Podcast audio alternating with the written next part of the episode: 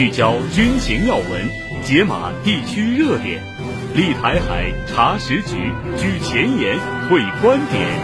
欢迎收听《台海点兵》。站在台海前沿，纵览国际军情。这里是《台海点兵》，我是陈卫。首先进入今天的军文速递。军文速递。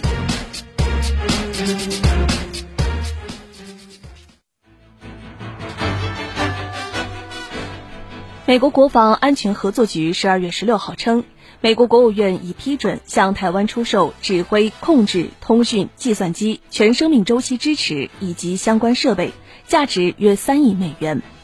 外交部发言人汪文斌十二月十八号在例行记者会上就此指出，无论美方向台湾地区提供多少武器，都阻止不了中国统一的历史进程，动摇不了中国人民捍卫国家主权和领土完整的坚定意志。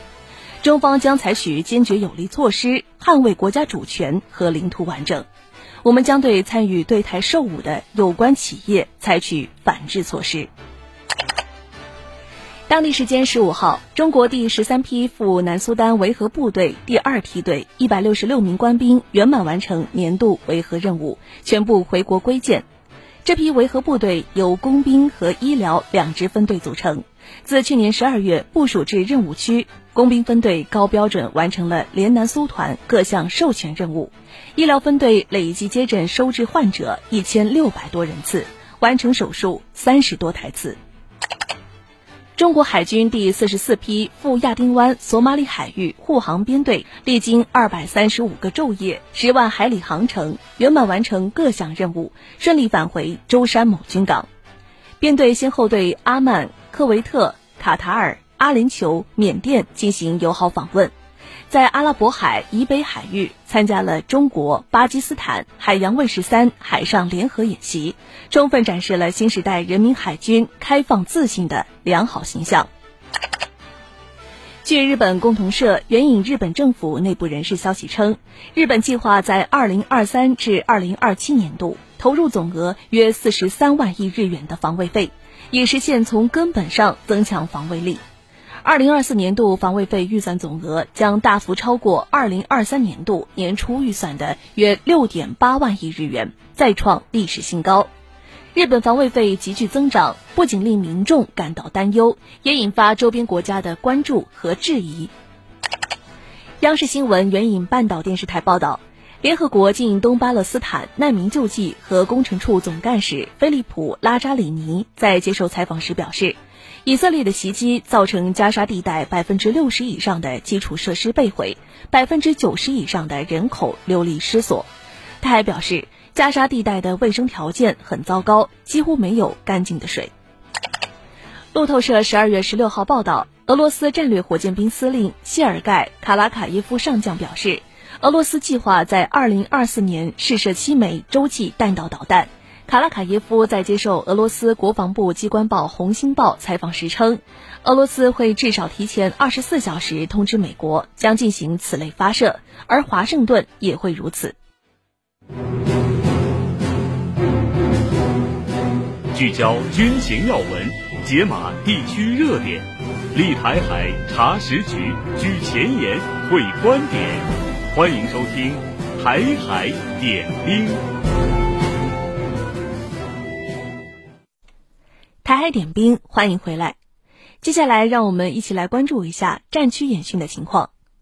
东部战区空军航空兵某旅换装新型战机以来，紧盯科技之变、战争之变、对手之变，勇敢探索、大胆创新，将一大批科技成果应用于战训任务以及装备保障，以信息化、智能化手段加速战斗力成长，为锻造无畏善战的空海利刃提供有效支撑。初冬时节，华东某机场，一场跨昼夜飞行训练正在进行。随着一架架战机紧张的起降转换，地面机务人员也进入快节奏的保障当中。发动机左下部位拆卸工作技术准备已完成，请检查。更换飞机发动机是一项十分复杂的日常工作，不仅要求质量万无一失，也要做到速度精准可靠。这个旅通过长期积累、反复钻研，创新使用混合现实机务维护系统代替传统的读卡测问，实现了发动机检测前的虚拟拆卸。按照法规要求，作业前人员必须完成技术准备，检查合格才能投入工作。传统的读卡测问不易暴露工作准备的遗漏和实际操作的差错，混合现实机务维护系统可以在不动用装备的情况下，深入全面地了解人员工作准备的真实情况，对保证工作质量和预防维修差错具有积极作用。在这个旅，像混合现实机务维护系统这样的创新科技成果还有很多。由机务大队自主研发并获得国家专利成果的智能充电柜。就为官兵们解决了很多任务中的现实问题。充电柜集成了全大队的充电器设备，可以整体打包、随时转移、即充即用，具备远程控制、智能防火等功能。如今，新型战机不断列装部队，官兵们在拓宽视野眼界的同时，也在不断探索保障能力。我们通过发动群众智慧，集思广益，拓展思路，同时敢于尝试新技术、新手段。新方法，在快速提升保障能力的同时，也带动了单位的整体建设。用科技创新开辟战斗力生成的快车道，已经成为这个旅官兵上下一致的共识。他们还走出去，向经验技术成熟的兄弟单位学习借鉴，并结合自身实际和所处环境特点，充分整合资源，成立放飞工作室，组建保障创新团队，开展自主研发。形成了具有单位特色、智能技术加持的装备保障管理新模式。我们直接瞄准作战保障这个核心能力，大刀阔斧搞革新。从借鉴物联网思路开发的智能工具库房，再到改造现有方舱，设计运输平台，研制防护装置，件件小发明、小革新投入使用，方便了保障，提高了工作效率，得到官兵的肯定。随着机型的不断更新换代。紧迫感早已成为官兵们口中的高频词。为了让装备快速形成战斗力，这个旅始终坚持把创新研究作为发展基石，骨干牵头，全员参与，在一次次实飞实训中探索科学的保障方式，不断推动战斗力提升。下一步，我们持续要以思维换代引领作战能力建设，将信息化、智能化技术作为助推力量，构建快速高效的作战保障体系架构。坚决完成上级赋予的各项使命任务。今年是中国援外医疗队派遣六十周年。近日，陆军军医大学举办埃塞俄比亚国际文化展，来自外训大队的二十多个国家、八十多名外军学员，在文化融合的独特魅力中，感受中外交流的丰硕成果，进一步增进各国学员之间的深厚情谊。作为主要展示国，三十多名埃塞俄比亚学员用生动的方式展示了自己国家的历史文化和学校援埃的动人故事。许多外籍学员也身着本国民族服装，通过特色的音乐展示和舞蹈表演，营造浓厚的文化交流氛围。中国和埃塞俄比亚在政治、经济和社会文化领域有着长期的合作关系。这里展示了很多我们埃塞俄比亚的文化，此次展会对文化交流十分有帮助。要感谢中国，感谢学校，感谢旅军力的学安排了今天的活动，大家同学们，呃，中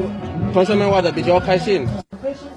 活动期间，埃塞俄比亚驻华大使馆还发来贺信，感谢陆军军医大学长期以来提供的医疗援助。从二零一五年开始。陆军军医大学执行向埃塞俄比亚提供医疗援助任务，截至目前，除派出九批次，共八十四人参与医疗援助任务以外，陆军军医大学西南医院还承担了援建埃军高技术医院和指导帮带的任务。医疗队员们精湛的医疗技术和务实的工作作风，不仅得到了当地民众的高度赞扬，也点燃了当地医生要来中国学习深造的梦想。埃塞俄比亚学员伊曼就在文化展上分享了他的求学经历。因为那个时候呢，我们发现有很多耳鼻喉科的病人，但是我们呢缺少相相关的技术，所以那个时候钟教授过来帮助我们。那个时候我们就有一个想法，想把我送到这边的西南医院来学习学习这方面的技术。二零一七年，西南医院耳鼻喉科钟成教授作为第三批援埃军医医疗队成员，到埃塞俄比亚开展医疗帮带工作，给伊曼留下了深刻的印象。经过不断努力，今年伊曼终于圆梦，来到了陆军军医大学西南医院，师从钟成教授，展开了他的中国求学生活。My expectation is 因为中国的技术非常先进，然后呢，我也希望我的国家，我也能够发展相同的技术来帮助我们国家的耳鼻喉的病人，然后来解决他们的问题。我们将进一步加强对包括伊曼在内的埃塞外训学员的临床能力培养，这样当他们回到国内的时候，能够独立开展耳鼻喉常见的手术，更好的服务埃塞民众，真正做到培养一支扎根埃塞俄比亚国内带不走的医疗队。随着新时代军事训练转型升级，陆军第七十一集团军某重型合成旅结合使命任务，探索武器装备优势，不断摸索新战法、新训法。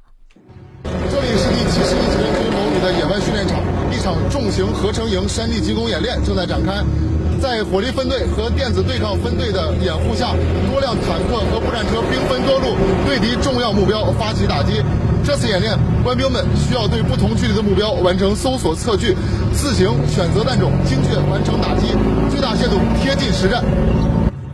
紧贴实战，构建逼真战场环境，根据作战任务设计演习流程，通过演习中暴露的问题牵引战斗训练。这样的训练模式，如今在这个旅已成为常态，不仅能发挥合成单位模块化、多能化的优势，更融合了重型合成旅远、中、近三种火力打击模式，让不同类型的装备在演练中相互融合、相互支撑。随着科技化程度更高的新装备不断列装，打击链路进一步贯通，我们通过取直结合的方式，形成远、中、近三级火力网。火力反应时间更短，覆盖范围更远，打击的精准度也得到有效提升。对于重型合成旅来说，转型攻坚不仅要磨砺更锋利的矛，还要锻铸更坚固的盾。在我身旁的就是这个旅的新型防空导弹车，它呢可以配合高炮和反无人机装备，为地面装甲力量形成一道空中屏障，再配合侦察警戒系统、电磁防护系统，形成层层护盾，共同守护装甲集群生命力。如何合理分配装备类型？充分发挥装备优势是我们不断研究的课题。现在我们会根据目标性质，对新老装备进行合理分配。以往各自为战的模式变成了现在的转指成拳。同时，指挥机构的精简可以让命令直达火力单元末端，火力反应速度大大提升。这几年，随着新装备科技化、信息化水平不断提高，有着二十三年维修经验的技师王光清感觉到。电气系统的复杂化，装备类型的增多，对维修技术的要求也更高了。我们要第一时间对新装备做到了如指掌，同时，也要教会驾驶员和车组成员一定的排故障技能，这样在车辆出现故障时，能第一时间恢复战技术性能，确保车辆随时处于良好的战备状态。装备更新越来越快，作战理念转换也越来越快。在这种加速转型的紧迫感中，这个旅聚集了包括火炮射击、装甲维修等专业的核心创新骨干，成立了兵专家工作站。兵专家工作室的出现，为我们提供了一个大胆创新的平台，可以让我们根据实际训练需求，整合全旅优势资源。来进行有针对性的创新发明，为旅队战斗力的提升做出自己的贡献。为了让新装备尽快融入旅队的合成作战体系，他们将不同专业的官兵绑在一起训，合在一起练，通过把作战任务分解的方式进行有针对性的研究，从而牵引下一步军事训练，助推整体作战效能稳步提升。随着转型建设的不断升级。任务需求和作战样式都较以往有了很大改变，这不仅要求军事群体一专多能，更对各级指挥员在军事理论和作战研究、指挥方式等方面提出更高要求，为下一步打赢未来战争奠定坚实基础。向战转型，聚力打赢。这几年，从东南沿海到西北戈壁，从单兵单装到体系融合，这个旅结合使命任务。预想危局、险局、困局，他们还和空军、海军、陆航等兄弟单位开展联合训练，不断磨砺精、准、快、连的作战能力。作为一支重型合成部队，转型的优势在装备，难点也在装备。我们要依据使命任务课题，按照体系作战要求，不断强化联合训练，努力实现多军种力量的综合使用，各作战要素的密切协同，各武器平台的优质互补，着力锻造一支攻守兼备的重型合成劲旅。时间是一座桥，连接过去未来。时间是一首歌，它的旋律永恒。时间是一面镜子，照着这头，也照着那头。在时间的长河里，看霁月晴空，海天澄澈，烟霞舒卷。海峡之声广播电台，与你一起砥砺前行，守望幸福。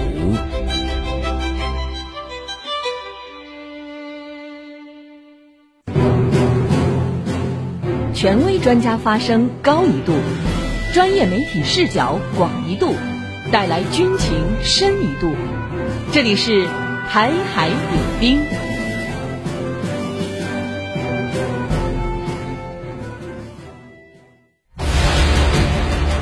军情观察，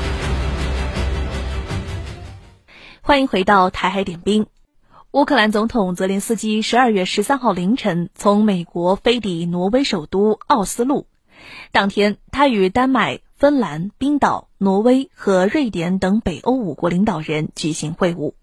报道称，尽管泽连斯基在美国寻求援助的行程被西方媒体称为空手回归，但他仍然期待能在家门口的欧盟得到多一点温暖。然而，这一次泽连斯基恐怕又要失望了。不仅欧盟援乌五百亿欧元的计划因经济危机而陷入困境，就连欧盟领导人向乌克兰承诺过的开启乌克兰入盟谈判，也遭到了多国公开反对。继匈牙利和斯洛伐克后，奥地利总理也反对乌克兰快速加入欧盟。今天的军情观察，我们和海峡之声特约军事观察员袁周先生来继续关注泽连斯基的求金之旅。今年十一月份，欧盟委员会主席冯德莱恩建议给乌克兰入盟提供快速通道，也就是为乌克兰加入欧盟开个后门。他的这一个建议一经提出，匈牙利就明确表示反对。现在又增加了斯洛伐克和奥地利这两个国家，可见让并不具备入盟条件的乌克兰加入欧盟，受到了越来越多的欧盟成员国的反对。有的反对的是乌克兰加入欧盟，有的则是反对为乌克兰加入欧盟提供快速通道。前者如匈牙利和斯洛伐克，后者如奥地利。不管反对什么，由于欧盟实施的是成员国一致同意原则，每一个国家都有一票否决权，因此只要有成员国反对，乌克兰的欧盟梦就没有办法变成现实。这些国家之所以会反对乌克兰加入，主要有三个方面的原因。首先是地缘政治方面的考虑，反对乌克兰入盟的这三个国家都是中欧国家，他们有一个共同的特点，就是临近乌克兰和俄罗斯，因此他们都非常担心。欧盟吸收乌克兰之后，对乌克兰提供安全保护，进而使俄乌冲突外溢到中欧地区，使他们所处的地缘战略环境恶化，给他们的国家安全带来严重的不良影响。其次是经济利益方面的考虑，这三个中欧国家都是农业国，和乌克兰本身就是竞争关系。乌克兰入盟之后，大家属于同一市场，对这三个国家的农业生产会形成竞争压力。更重要的是。乌克兰入盟之后，还要分享欧盟提供的农业补助和各种资金援助。欧盟的蛋糕就那么大，又多了一个国家来分，还要分得更多，使得主要依靠欧盟补助的这三个中欧国家当然觉得亏了，自然就不会支持乌克兰入盟了。第三，对欧盟扩容的担忧。近年来，欧盟不断扩容，已经吸收了多个东欧国家，目前还有阿尔巴尼亚。黑山、北马其顿、土耳其、塞尔维亚、乌克兰、摩尔多瓦、波黑八个国家已经成为了欧盟的入盟候选国，但是他们入盟的进程却停滞不前。如果这次给乌克兰入盟打开方便之门，其他国家入盟的进程也必然要加快。然而，随着欧盟成员国的增加，欧盟内部的决策效率、财政负担等问题也日益凸显。这三个国家反对乌克兰快速入盟，也是出于对欧盟无节制扩容的一种担心。这其实反映出了欧盟内部现实主义的理性声音，而并不是像冯德莱恩这样坚持政治正确、不顾欧盟自身利益、援乌反俄。欧盟真的到了需要认真审视吸收乌克兰入盟政策的时候了，否则既不能维护自身的团结和发展，又难以促进地区的和平与稳定。睡前放下手机，让你的耳朵回归平静。清晨拉开窗帘，用饱满的笑容迎接阳光。早睡早起，每个健康的睡眠都让你拥抱更好的明天。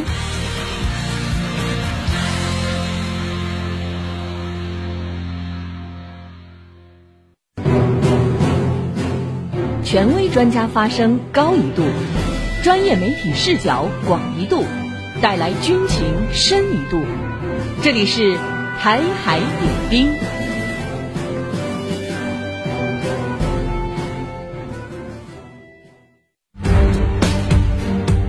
军评前沿，汇聚中外军媒观点，集合各方专家言论。欢迎来到军评前沿。首先要和大家分享的是《环球时报》的社评：英国夕阳红舰队还是适合在网上冲浪。文章提到，英国国防大臣沙普斯近日宣布，英国航母打击群将于二零二五年访问日本。这是英日两国领导人今年五月发表的广岛协议中所约定好的一部分。本来舰队互访是国与国之间军事交流的正常内容，但沙普斯宣称，航母打击群的部署发出了强烈的威慑信息，给这趟潜在的访问打上了浓重的地缘政治竞争烙印。他甚至还带着几分恐吓的口吻说：“英国武装部队的实力和全球影响力永远不应被低估。”沙普斯没有明确他的恐吓具体指向谁，但却提到了紧张升温的台湾海峡，被认为是要对中国加以牵制。事实上，也根本没有人低估英国，是英国自己摆不正自己的位置。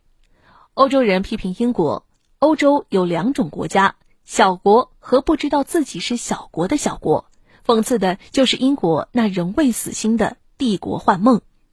英国海军目前拥有伊丽莎白女王号和威尔士亲王号两艘航母，两船都毛病缠身，都曾发生严重的透水事故，被外媒戏称为“筛子船”。早在2021年，伊丽莎白女王号就执行过一次全球巡航任务，就在地中海闹出了舰载机落水的笑话。如今，英国海军连给两艘航母拼凑舰载机和护卫舰队都凑不齐。这样一支夕阳红舰队能否顺利到达太平洋，不中途抛锚还是个未知数。即便能勉强到达，大概率也是强弩之末。所以，他为什么把部署的航母打击群的时间设定在二零二五年呢？这里面啊也是大有玄机。二零二四年是英国的大选年，这相当于是提前向选民开出的一张空头支票。但不管英方出于何种考虑，也不管其航母打击群在两年后是否真的会部署到亚太地区，类似的炒作和表演都不会给英国的国际形象加分，而只会让它离笑柄越来越近。香港媒体此前有专栏评论称，美国所挑起的大国博弈形势，让一些有过殖民主义和帝国主义历史的国家再次重燃起参与改变历史的大国梦。这段评价很形象地描绘了英国现在的内心状态。他希望搭上美国全球竞争的这趟便车，为此不惜主动为美国担当棋子和抓手的角色。从这个意义上说啊，尽管英国面临不少内外的困难，也在想尽办法加大投入来提升自己在美国全球军事战略体系中的存在感。然而，想通过耀武扬威来重振雄风，根本是饮鸩止渴。充当美国对外战略的支架，只会让自己不断矮化。挽弓当挽强，用剑当用长，兵器式。接下来进入到今天的兵器式环节，我们邀请原国防大学副教授、江苏海院士官学院院长、军事专家袁周老师为大家介绍俄罗斯的武器装备。听众朋友们，大家好，我是袁周。呃，从今天开始呢，我将和大家一起来了解俄罗斯武器装备的情况。我们都知道啊，苏联解体之后，俄罗斯继承了前苏联红军的主体，成为了世界上第二军事强国。不过呢，由于受制于经济上的困境。俄罗斯军事装备水平和昔日的苏联相比啊，已经不可同日而语。主体装备呃还是以前苏联留下的老旧装备为主。近年以来呢，呃，由于以美国为首的北约对俄罗斯不断实施围堵和遏制政策，使得俄罗斯面临了巨大的军事安全压力。这就使得嗯俄罗斯呢不得不勒紧裤腰带，从并不宽裕的财政收入中拿出相当一部分资金，用于研发和换装新型装备。总体而言呢。目前俄罗斯军事装备的特点主要体现在以下三个方面。首先呢，军事装备整体老旧。由于近年来俄罗斯整体经济实力的下滑，军费开支啊也变得日渐捉襟见肘。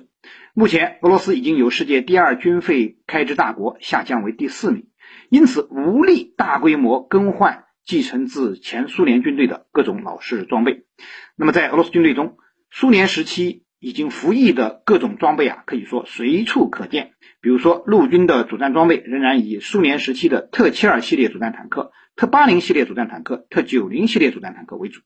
最新式的特幺四阿玛塔主战坦克只有少量装备。空军也是一样，大量装备了苏二十五、苏二十七、苏三零、米格二十九和苏三十一等前苏联时期的作战飞机。四代半战斗机苏三十五和五代机苏五十七数量极为有限。海军的情况更差，大型水面舰艇几乎都是苏联时期留下的遗产，呃，很多呢都属于超期服役的状态，舰况不佳。像俄罗斯唯一的航母库兹列佐夫号，至今仍然在船厂维修，何时才能够重返大洋都尚未可知。那么，俄罗斯海军新进服役的新型舰艇啊，多为中小型舰艇，比如二二三零型护卫舰以及豹兔 M 级轻型护卫舰。俄罗斯海军实力。与当年的苏联红海军相比，可以用江河日下来形容了。其次呢，就是实力依旧可观。虽然说俄罗斯军事装备老旧问题严重，但并不影响其成为世界第二军事强国。一方面呢，俄罗斯继承了大量的前苏联装备，无论在装备的数量、规模还是质量、性能上，仍然居于世界前列。另一方面，俄罗斯立足现有装备，加强了对武器装备的现代化改造，使老装备焕发出新青春。比如说，俄罗斯将服役了三十多年的幺幺五五型大型反潜舰进行了全面升级，加装了口径巡航导弹、天王星反舰导弹、电子战武器和新型舰炮等新式装备，使之成为了多功能的远洋护卫舰。再比如说，对苏二十四、苏二十五等老旧战机进行了信息化改造。提升了卫星导航、飞行控制、传感器、电子对抗的能力，呃，换装了新的制导武器。此外呢，俄罗斯还应用在研项目开发新技术，推出老型号的改进型新版本，使得很多苏联时期的老旧装备呢都有了最新的现代化版本。这样做呢，既节省了研发成本，又充分利用了俄罗斯从苏联继承下来的军工生产线，加快了俄罗斯老旧装备更新的速度。那么第三个特点就是突出不对称发展。呃，面对美国对俄罗斯的军事压力，俄罗斯并没有采取苏联时期的全面竞争的策略，而是以非对称回应战略，量力而行的打造令对手生畏的军事力量。先后推出了匕首先锋高超音速导弹、库什反舰导弹等可携带核弹头的高超音速导弹武器，强化了俄罗斯的战略威慑能力。同时呢，还加大了无人作战平台、人工智能武器、远程高精度制导武器等新式常规武器的研制和装备力度，打造了有限而有效威慑的非核威慑力量。总之呢，从俄罗斯的军事装备情况来看，它仍然是一个不可小视的世界军事强国。好的，以上就是今天台海点兵的全部内容。站在台海前沿，纵览国际军情，这里是台海点兵，我们明天再见。